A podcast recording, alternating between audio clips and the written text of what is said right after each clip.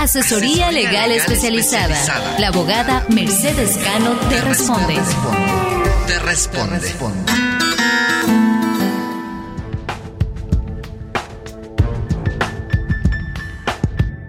Hola amigos, desde Nueva York para Horizonte Migrante y hoy celebramos el Día Internacional del Migrante.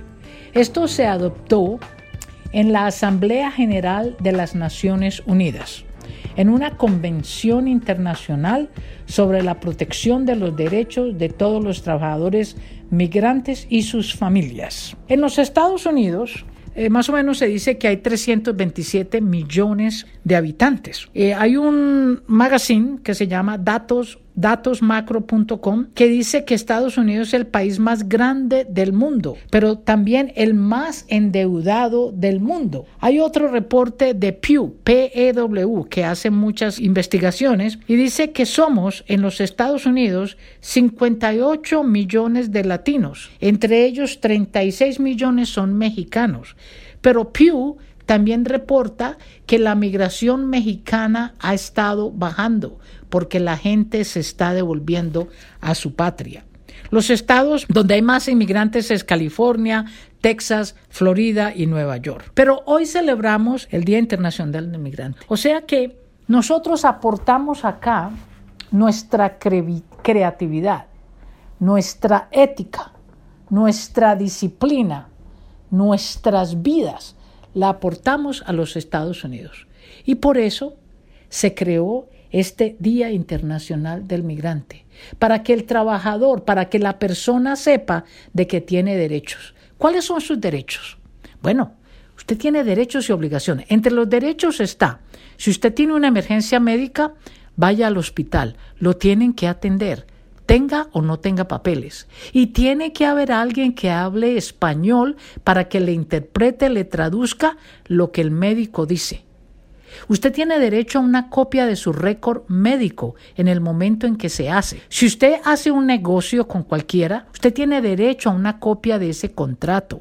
Si usted renta un cuarto o un apartamento, pida copia de ese contrato. Si usted va a ver un abogado y le va a hacer un trabajo, pida copia de ese trabajo que se hace. Porque si usted va meses después, años después, a pedir esa copia, le van a cobrar, porque tienen que buscarla y, y encontrarla.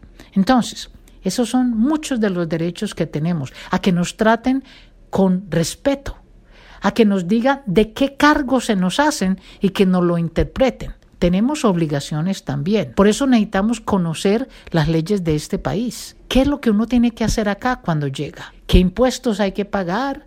qué cosas no se deben de hacer, cómo se registra un negocio, cómo se abre un negocio, cómo se casa uno, qué obligaciones tiene uno como padre de familia. Todas esas cosas las tenemos que aprender, porque si no, después nos van a llevar a la corte, nos van a acusar de cosas, de no haber pagado mantenimiento, de no haber pagado la renta, etcétera, etcétera. O peor, de no haber pagado los impuestos. Entonces, señores, ustedes que nos escuchan a través de Horizonte Migrante, nosotros los inmigrantes en los Estados Unidos tenemos un gran peso, porque nuestros jóvenes están yendo a la universidad tenemos que registrarnos para votar, aquellos que somos ciudadanos americanos, para que podamos escoger las personas que realmente nos van a representar en los congresos, en los consejos, en las municipalidades. Muchas gracias por seguirnos y que tengan un feliz día.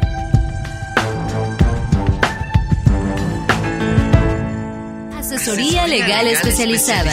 La abogada Mercedes Cano te responde. Te responde.